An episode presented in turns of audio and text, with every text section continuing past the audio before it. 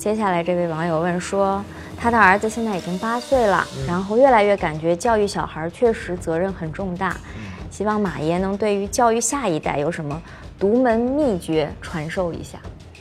独门秘诀传授，公开的传授就立刻不独门也不秘诀了嘛？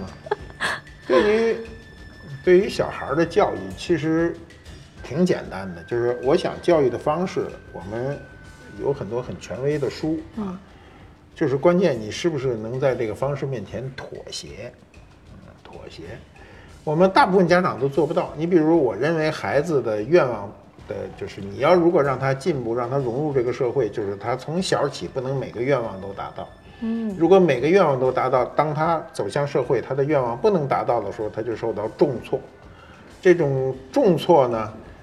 挫伤他的积极性格是轻的，弄不好就付出一个更大的代价，比如有人就自杀。嗯，所以人一生中呢，要让他有很多挫折，就是经你家庭条件多好，你都会让你孩子经受挫折。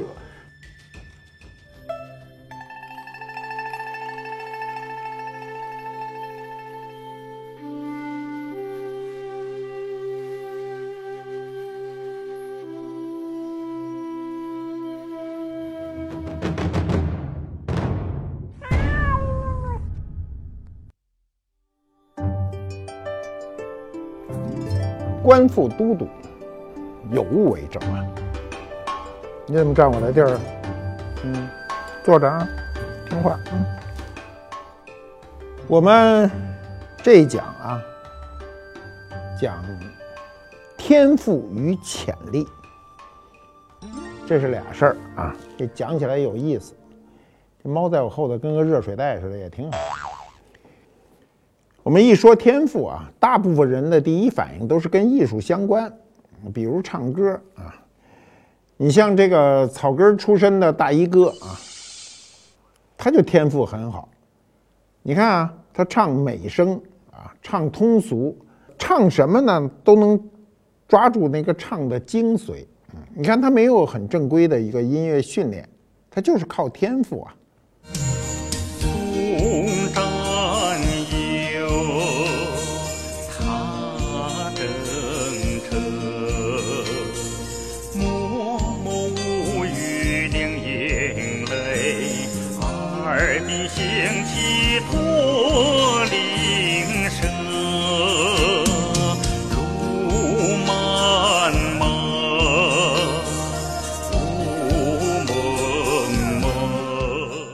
在他唱之前，你看他那个模样和他那个状态是不应该发出那个声音的，可是他那个声音就是真的是做的非常的这个高级啊，所以很多音乐学院的人，你训练很长时间，你未必能达到这个效果。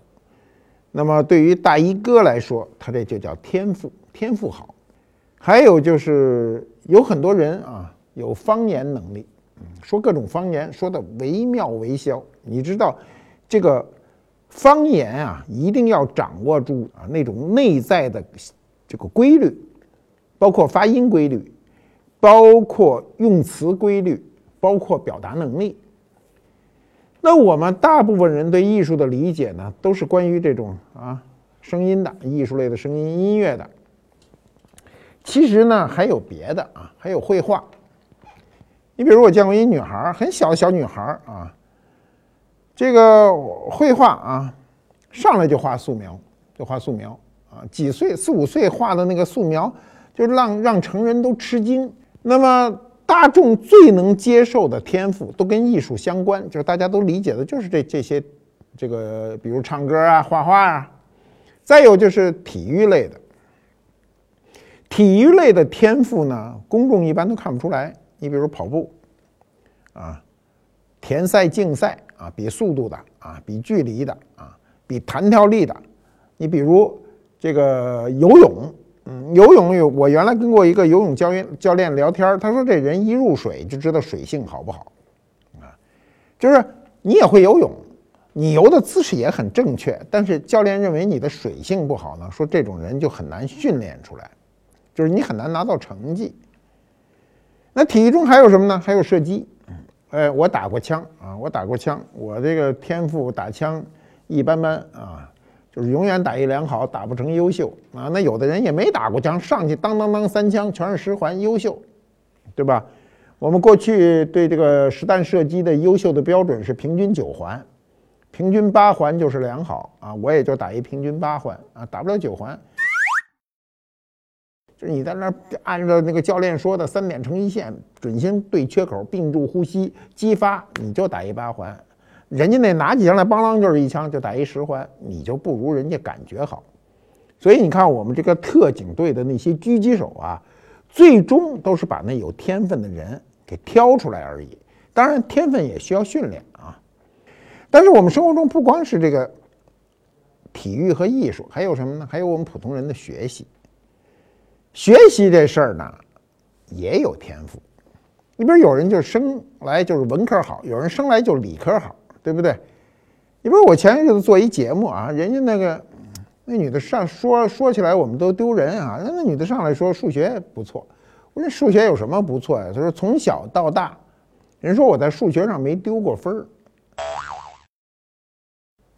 啊。人那女儿最后直接考上哈佛数学系，你一听咱就晕了，咱真是比不了人家。咱咱这个脑子没人家好使，其实不是脑子没人家好使，只是在这上面天赋你不如人家。对吧？你让他去学古汉语，我估计他这天赋就不行了，对吧？学语言呢也得有天赋。这什么叫学语言也得有天赋啊？就是说你学外语，不是说你是个人就能说好，不是。你比如我早年学过英语，那英语啊就把我搞疯了。这英语我就听不清楚他在说什么。我上了。一课我就知道我不行，上第二课我就彻底放弃了。我学英语，你说我没学过是瞎说。我学过两课，前后加起来不到一百分钟，对吧？但我学日语行，那日语一说，我马上就能听懂。我不是能听懂说什么，我知道他在说什么。到现在好多日语我还能说两句，对不对？我还能用日语谈恋爱。我们生活中有很多行业啊，这些行业呢，它都是。你可能得有天赋才能从事这个行业，或者说你只有天赋高，你才能在这个行业能站住脚。你比如品酒师，有人一喝这酒，品这个红酒啊，品威士忌，一喝就知道哪地儿产的，这酒的质量怎么回事儿。人那舌头跟咱这舌头不是一舌头，对吧？你比如调音师，调钢琴，调钢琴。是吧？调调音师那对音响的那种感觉，学音乐啊，对音乐没有感受的人学起音乐来就是一个痛苦啊！你比如说有人这个听音耳音特别准啊，你比如我儿子耳音就准。我有时候试他，我说你转过身去，我在钢琴上一摁，我刚摁出来，他说你摁一半音，啊，我马上才听出来，我哪知道什么叫半音？我听着钢琴都一声，对吧？这我们就不行。你比如我认识。这个指挥啊，名指挥，指挥厉害，看他排练，你都觉得神奇。那么大一交响乐团排练，突然一停了，拿着那个指挥杯就指一人说：“你怎么弹的？你怎么拉的？”你想拉小提琴那一片人呢，有一个人拉错了，他听得见。你让我们怎么去听这声呢？听不了，所以我们这天赋就不行。电视上有台节目叫《最强大脑》，很多人都看了啊。你比如有有人有超强的记忆力。有人有超强的辨识能力，对不对？超强的辨识能力呢？那那这个微妙啊，这不是我们能想的。你比如公安部过去有一个不法专家，几百个人走过去，他马上就知道哪个人是罪犯。那不法专家就说：“我看这都不算难的。过去小时候是看羊走道的，几百个羊走过去，他知道有一个羊不是他们家的，或者说几百个羊走过去，他知道有一个羊混在里头是他们家的羊。那羊蹄子就两半儿。”走在地上那有啥不一样？咱看着全是乱的，人家就能辨识出来。所以他这个，你看那个步法专家，看着脚印就知道这人大小、男的、女的啊，走道有什么特点啊？他马上就可以断定，他他太厉害了。所以我就说啊，这天赋咱不必自卑，人人都有。你不知道在哪儿啊？只要你在某一项能达到天赋一百分，您就是天才。比如音乐天才啊。莫扎特啊，神童啊，三岁就能显露音乐才能，四岁就跟着爹呢学钢琴，五岁就作曲了，六岁跟着这父亲学小提琴，八岁就创造了奏鸣曲和交响曲，十一岁写歌剧。哎，人家短短三十来年啊，人留下六百多首曲子啊，咱跟人家比起来，咱连白痴都不算啊，咱没这音乐细胞啊，这不是细胞，它是一天赋，上天给他的，他只不过把这个事儿给激活了。我们每个人在某一项上，假设有天赋，我们分为一百分儿。我刚才讲了一百分儿是天才，满分；零分是白痴。但我们往往都是十分八分，是吧？高的时候有个三四十分，那你这事儿呢，就算凑一热闹。学不会，有这样一说法啊：天赋是命，潜力呢是运。这天赋是命呢，这有就是有，没有就是没有，你强求不来。这潜力呢是运，这运呢你可以自我把控啊，所以大多数时候你需要自我有一个评估啊，评估自己在哪个方面有天赋。其中呢最难的是什么呢？就是你老觉得我自个儿评估特别难啊，你说怎么难呢？因为你在临界点上，比如啊，你天赋。有一百，那您是一天才，摁都摁不住。您是一天才，用不着多说。你如果天赋是零，那您就是一白痴，你也甭用去学。但我这天赋呢，就五六十分、六七十分，您整在这临界点上，你自个儿判断起来确实有困难，怎么办呢？你希望求助于专家替你判断，啊，你比如我过去啊，作为一个专业的文学编辑，有很多人写小说，那作者就是一误会。很多人啊，老编辑碍于面子，老鼓励他说：“你努力学习啊，多写多练，这事儿肯定不行。”那我就直接告诉他：“我说你拿你这时间干点别的去，千万别在这上面努力。你努力也不能获得成功。文学是艺术啊，它必须要有天赋、有感受啊。您那话都说不利索，您搞文学肯定是不行，对吧？你比如我见过音乐考试啊，音乐考试。”这个这个家长带着孩子去了，结果那等级比较高，没通过，老师不给分，通过不了，那家长就不干了。家长说：“哎，你这孩子拉的跟那个收音机里一模一样，怎么就不成啊？”老师说：“毛病就出在这儿，就是因为这一模一样，你技术超越了感受，这是肯定不行的。我们的艺术中就两类嘛，一个是你的感受啊，你的感，觉说这人感觉好，这就叫感受；还有一个是技巧。”说你我这拉琴的技巧超过了感受，你永远不得表达。没有人看你技术。如果你这人拉琴的感受特别好啊，感觉很好，你即便技法上有些错误都不妨碍你的表达。那么这里就有一个很大的问题：人说我喜欢，你喜欢也不成啊。你比如有人跟我说我特喜欢鉴定文物，那人我一看没感觉啊，你这辈子别学这事儿，因为鉴定文物它需要你对事物有一个极强的敏感。有一个全方位的一个分析，如果你做不到，你拿起来就老是陷入一种技术上的一个活儿，你就永远停留在这个表面之上，啊。那么一个人如果不能正确的评估自己呢，那你就是浪浪费浪费人生啊。所以我们的文化中呢，很多呢就是有时候也比较毁人，叫知难而上。啊，明知山有虎，偏向虎山行，这是我们过去文化中很重要的一支。那明知山有虎，偏向虎山行，你是武松可以，您要不是武松，您上去就是一块肉，让人吃了拉倒。所以这不是说明知山有虎一定要向虎山行，知难而退是一种选择。不行，我退了。啊，你比如台湾首富啊，王永庆去世有有几年了。他女儿王永红啊，当年就是学音乐的，人自个儿说啊，我学了仨月就知道自个儿不行，转学了经济。幸亏转学了经济，这人就是一个聪明人啊。我们老说扬长避短，你怎么避去自己这个短？学了经济，最后接了爹这班儿，把爹剩下的这一大摊子管理起来。如果当年学了音乐啊，音乐也一事无成，今天这企业也管不了，那你什么事儿都干不成，对吧？评估是这样啊，旁观者清。比如你到了音乐学院，找到最好的教授，你唱两嗓子，那个教授一定告诉你成还是不成。你到画院去啊，大画家一看你，马上就知道你这孩子将来能不能成事儿啊，他会告诉你你的天赋多少，你就自己大概有一个估计啊。你比如我在乡下插队的时候，我们那儿有一人喜欢拉小提琴，天天练。哎呦我的妈呀，他那提琴一拉啊啊，一溜房子里的人都不安生，太难听了啊。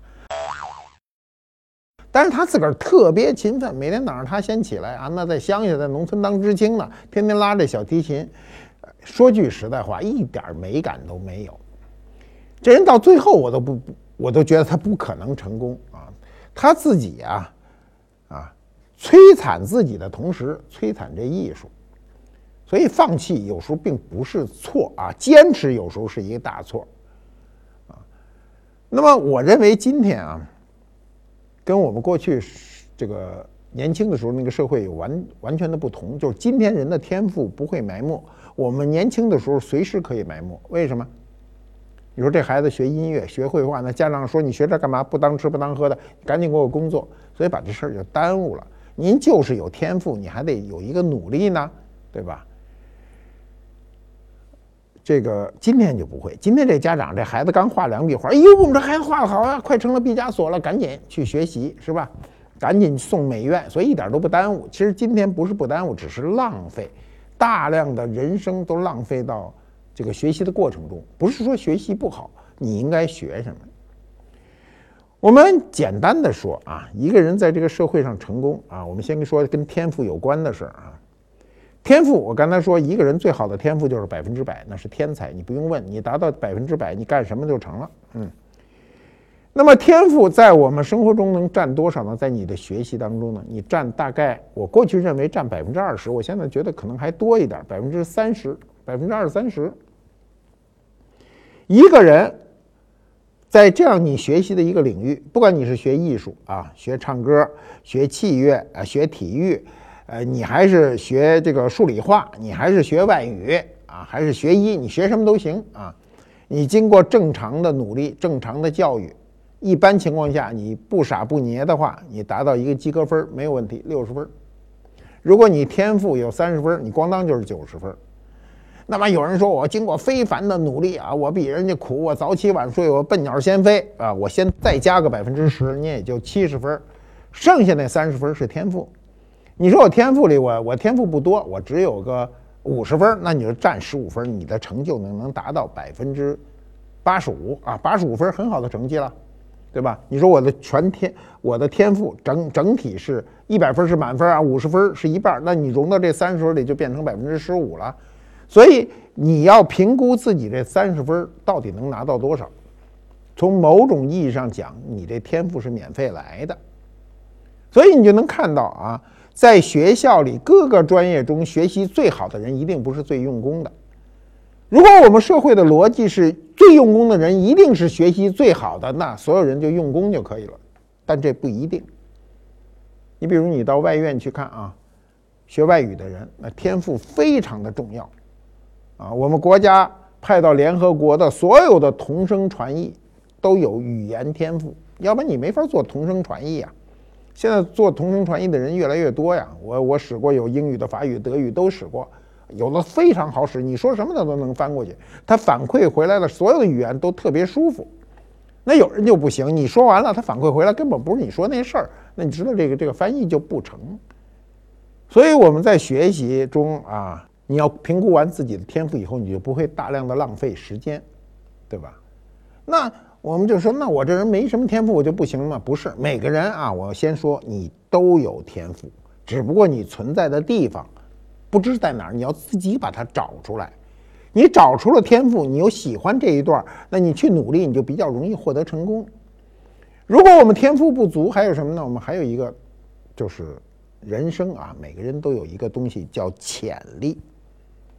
能挖掘出来的天赋可不是每个人都有的，但潜力每个人都有，就看你如何把它激发出来。你通过反复的练习可以提高。哎，我这人就算没有音乐细胞，我从小就学这器乐，我也肯定比一般人这个弹奏的好，对吧？那么潜力呢？有人说，那这潜力怎么就挖掘出来？我告诉你，什么叫潜力？每人都都有啊。我们举个例子。盲人啊，看一种文字叫盲文，那我都见过，我都摸过。盲人学过盲文以后呢，可以手摸着这个盲文呢，边摸边朗诵。那对于我们这种明眼人来说呢，这太难了，这想象的不可不可想象。你别说你让我手摸出来这些点，这种凸起的点儿哈，你就让我拿眼睛看这个眼前这盲文，我也没法去分辨它。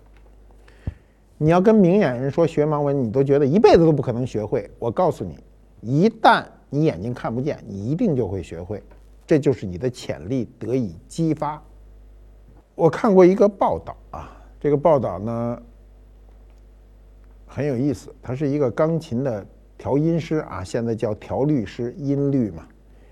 这女孩叫陈燕啊，从小致盲啊。呃，我第一次看她这个事儿时候非常感动，感动的我热泪盈眶。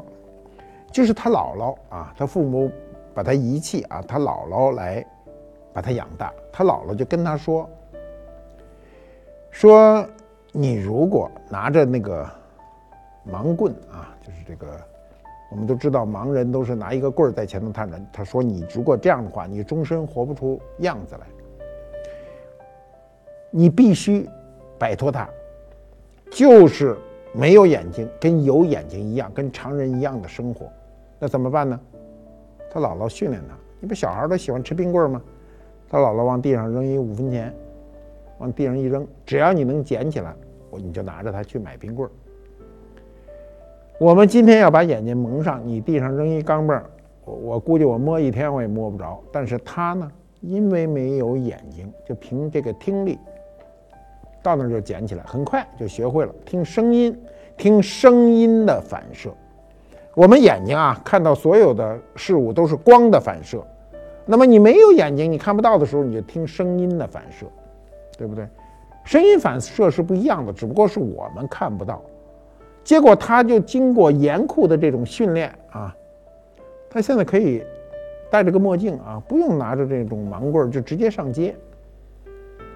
他凭借对声音的这种敏感，像蝙蝠一样的生活啊。我们都知道这个蝙蝠，我看过那个试验啊，就在一个大空间中挂满了各种障碍物，这蝙蝠在里头穿梭自如。它是靠声音的各种反射来调节自己的动作的。还有什么呢？用脚生活的，用脚篆刻，生活都很正常了。我们看到很多视频啊，呃，男孩女孩都有，就是从小啊意外的失去了双臂以后，这脚什么事儿都能干，啊，吃饭、洗头、洗脸什么都能干，对吧？那现在我看有的篆刻家用脚篆刻，那高级之极刻的，所以这些都是人的潜能。人的潜能呢，往往是在最后的时刻，就是最困难的时候才能够激发出来。当然，他要付出超出常规的是一种努力。我们今天讲啊，讲这个天赋与潜能，它是一个事物的两个方面。我们当然每个人都希望自己有天赋啊，就我天赋比人强，我做什么事儿容易。有没有这种人？有这种人，比如学语言就是这种人。我见过老外，啊。语言，哎，你问他你会什么语言，他一下想不起来，他他会什么？他几乎都会啊。他说差不多的大语种都会，小语种也会说，就说的没那么好。比如我认识一美国人，他跟我说，就是我说你哪个语言好啊？他说这大语种就是英法日德俄都行啊，中文说的很好。嗯，他说越南语说的差点儿你知道我们听这越南呀、泰国这些语言啊。咱说句实在话，咱说不出他那音来，他那音都是从鼻腔里出来，都啊啊都这么出来的，他不是正经出来的，是吧？咱说不了人的话，人家都能说。我这个年轻的时候啊，在干校，在东北时候有个同学叫沈凡啊，我希望他看到这节目。沈凡就是英语天才，他也不是从小学的，半路出家学的英文，最后到了美国，在大学里教授美国人英文写作。他说：“你们身为美国人，根本都不知道怎么拿英文写作。一开始，很多美国人还歧视他，觉得他一亚洲人、黄种人，你凭什么教我英文写作？人家就是有能力，人家对英文的感受就比你们自己还好，对吧？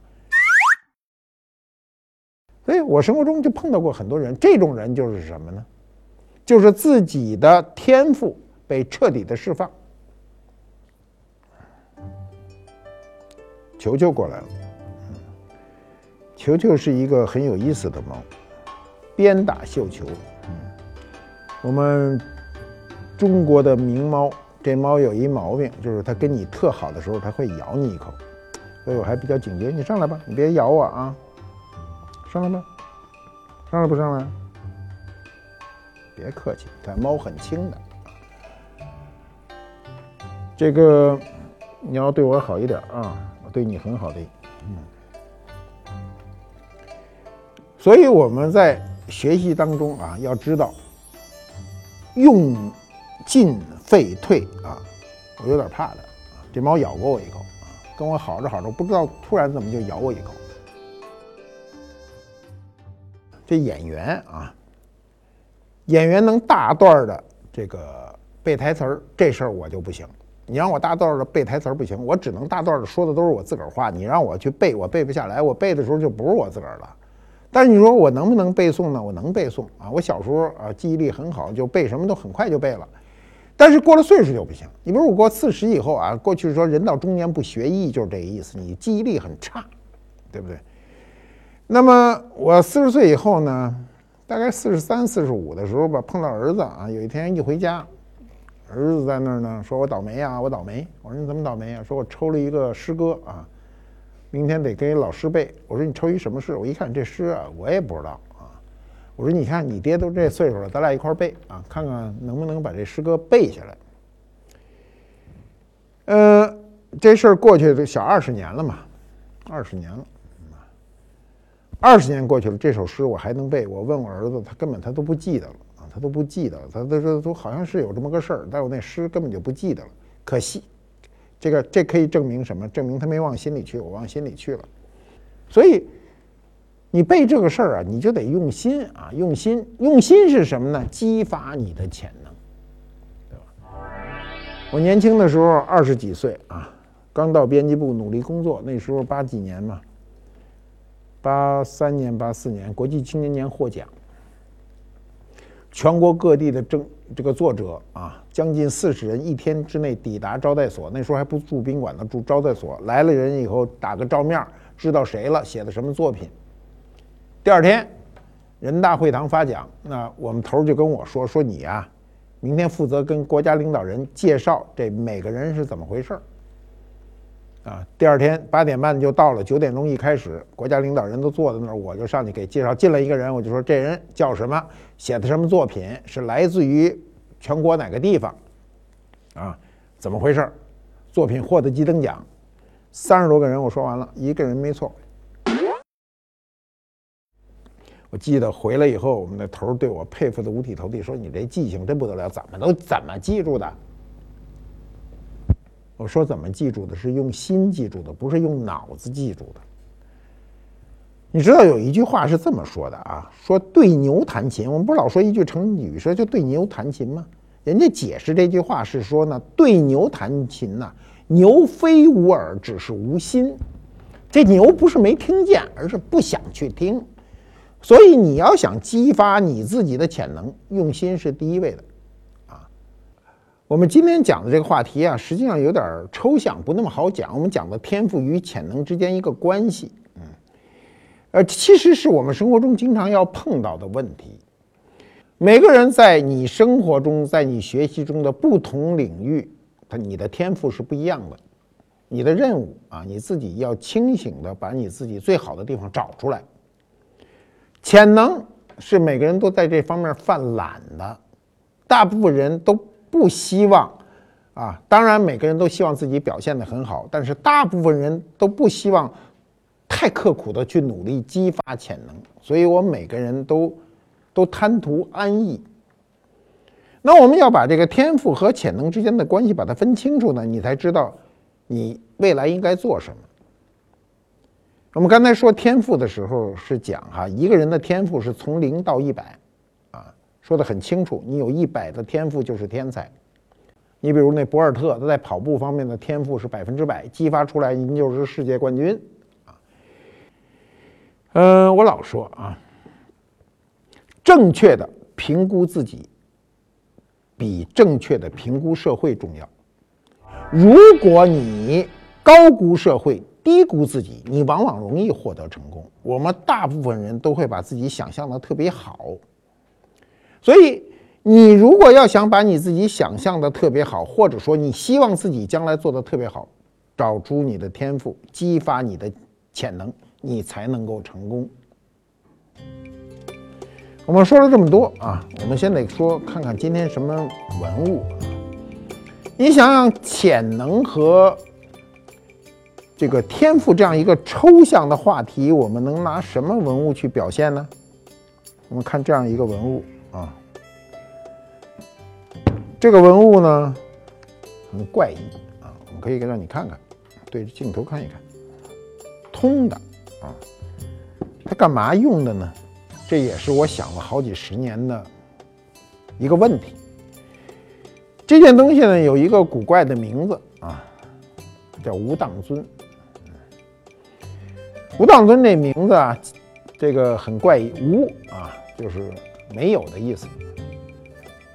档呢，我小时候啊看到呢，就是我早年看到的是档案的档。现在呢，有时候写当铺的当啊。不管他是哪个当啊，叫吴当尊，这名字谁起的呢？起这名字的人呢，牛啊，是中国寿命最长的皇帝乾隆起的。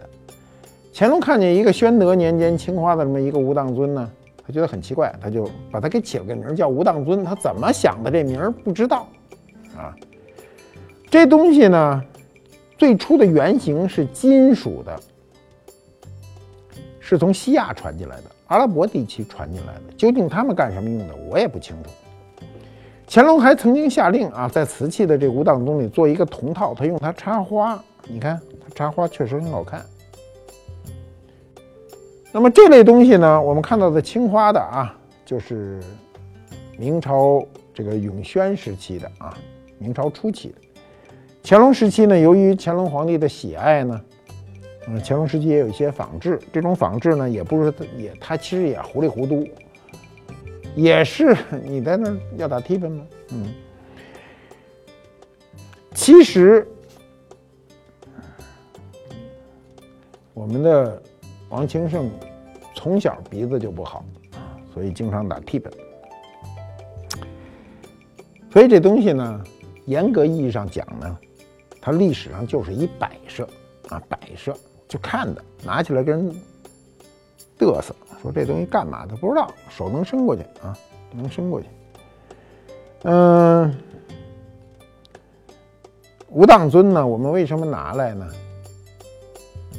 这个作为这期节目的文物呢，是因为我们抽象的这个天赋与潜能的这个话题呢，找不着对应的文物。我们找到这样一个文物呢，是因为它的名字无挡，就没有什么可以挡住它。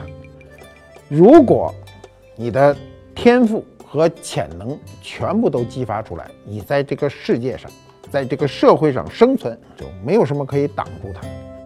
五党尊就是这个意思。我们今天就说到这儿，下次见。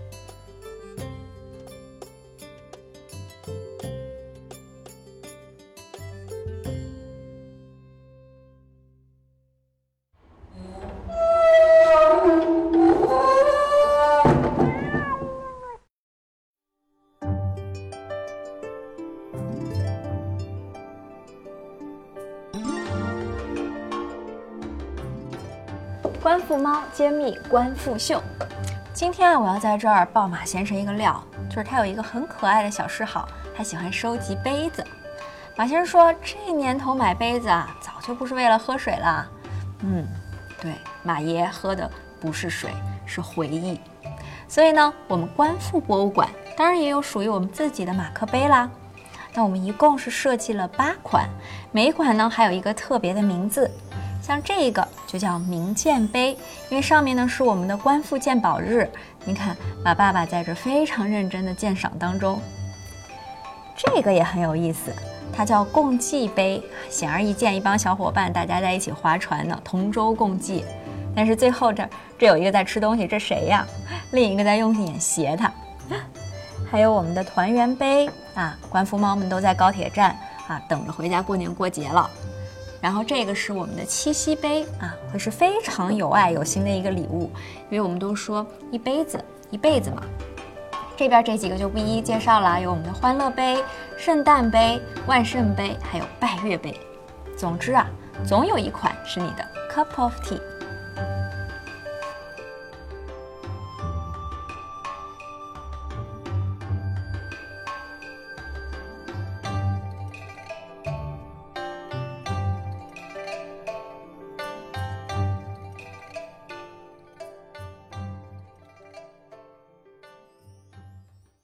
这世界很酷。